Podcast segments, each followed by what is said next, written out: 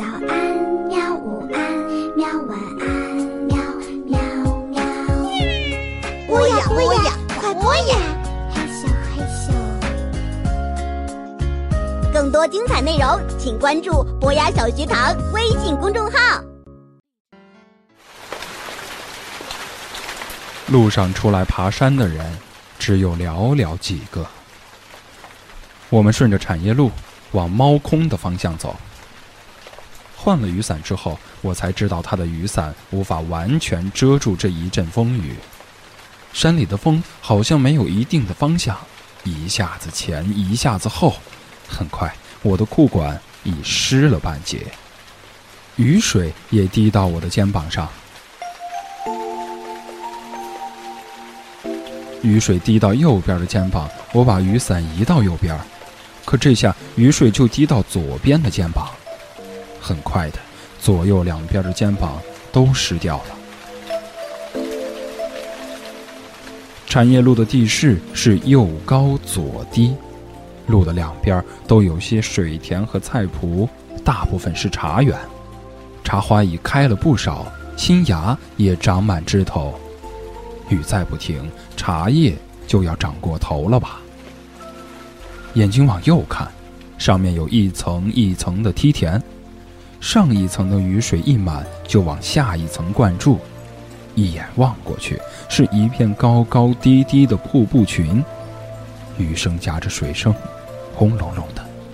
一股湍急的水流顺着山坡上的小路猛冲下来，水夹着大量泥土和沙石冲下来，然后把泥沙堆积在产业路上。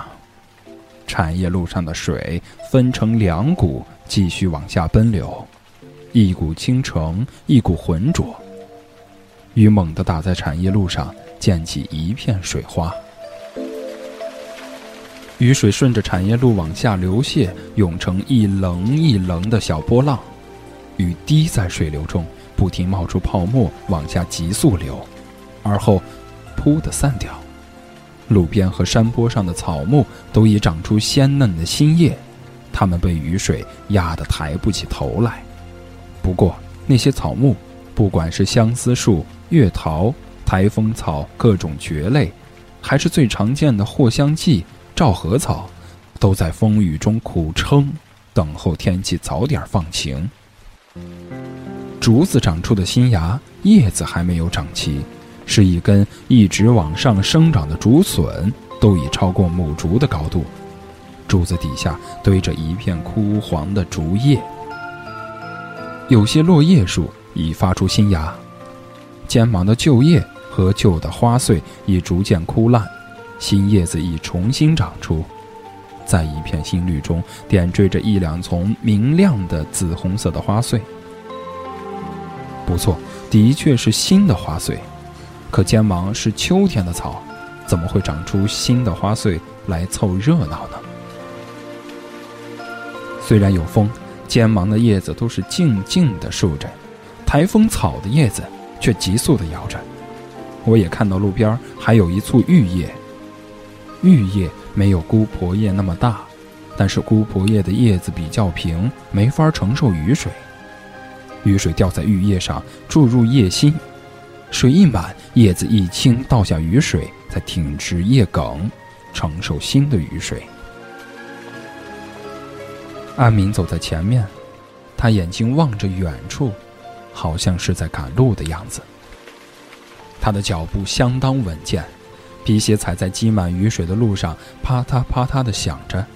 他的皮鞋依然冒着水泡。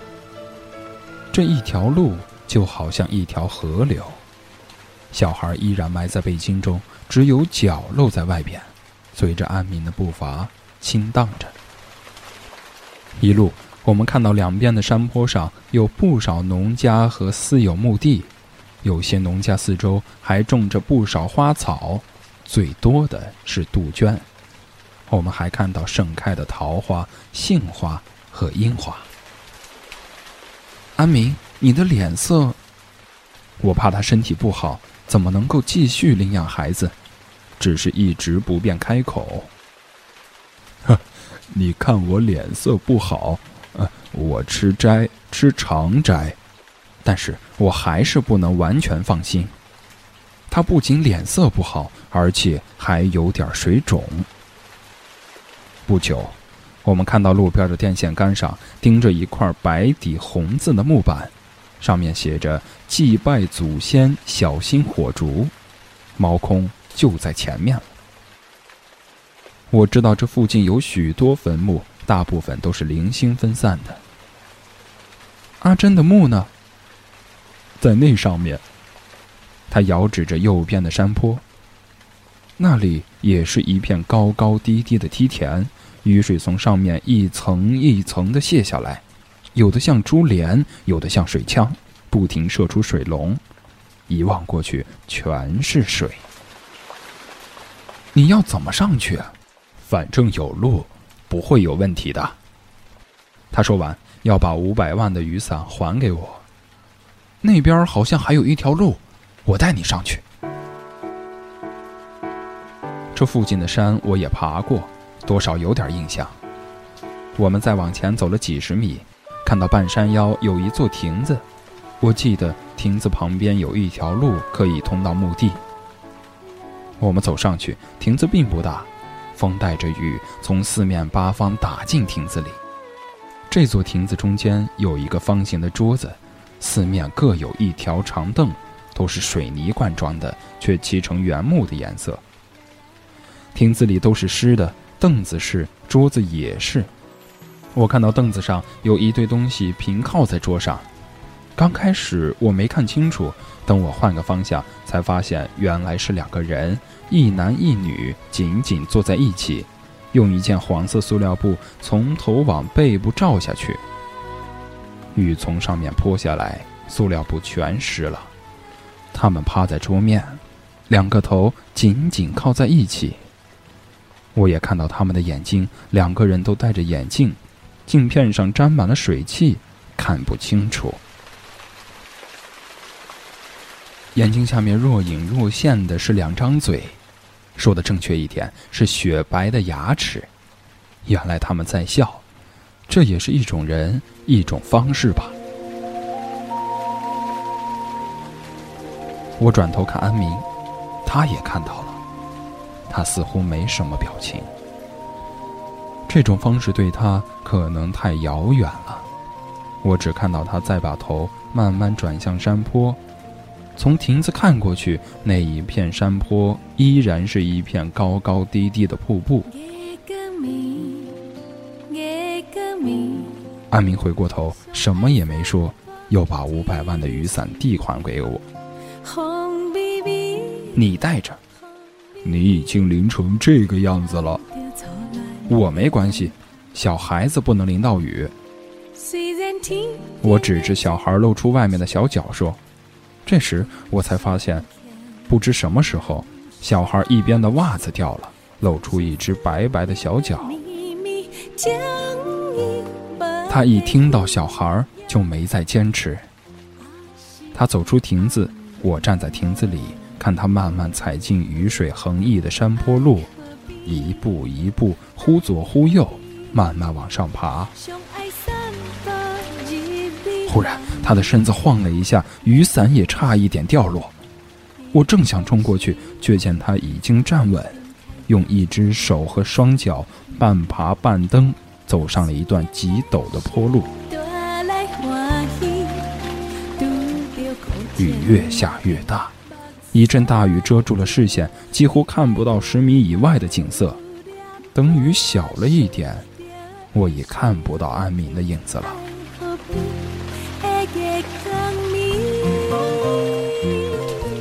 亭子里那两个年轻男女还在那里。我转身往另一个方向看，山和谷，全在雨的迷蒙中。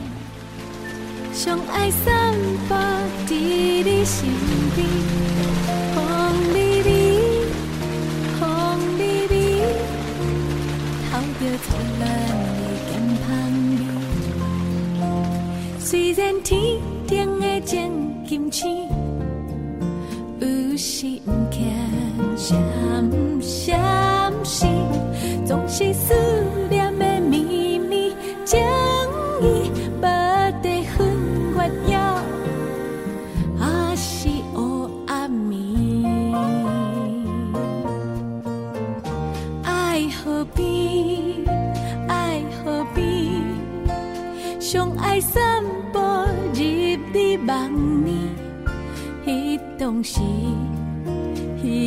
时，斗阵开讲，见老厝边，顺境的时带来欢喜，拄着苦。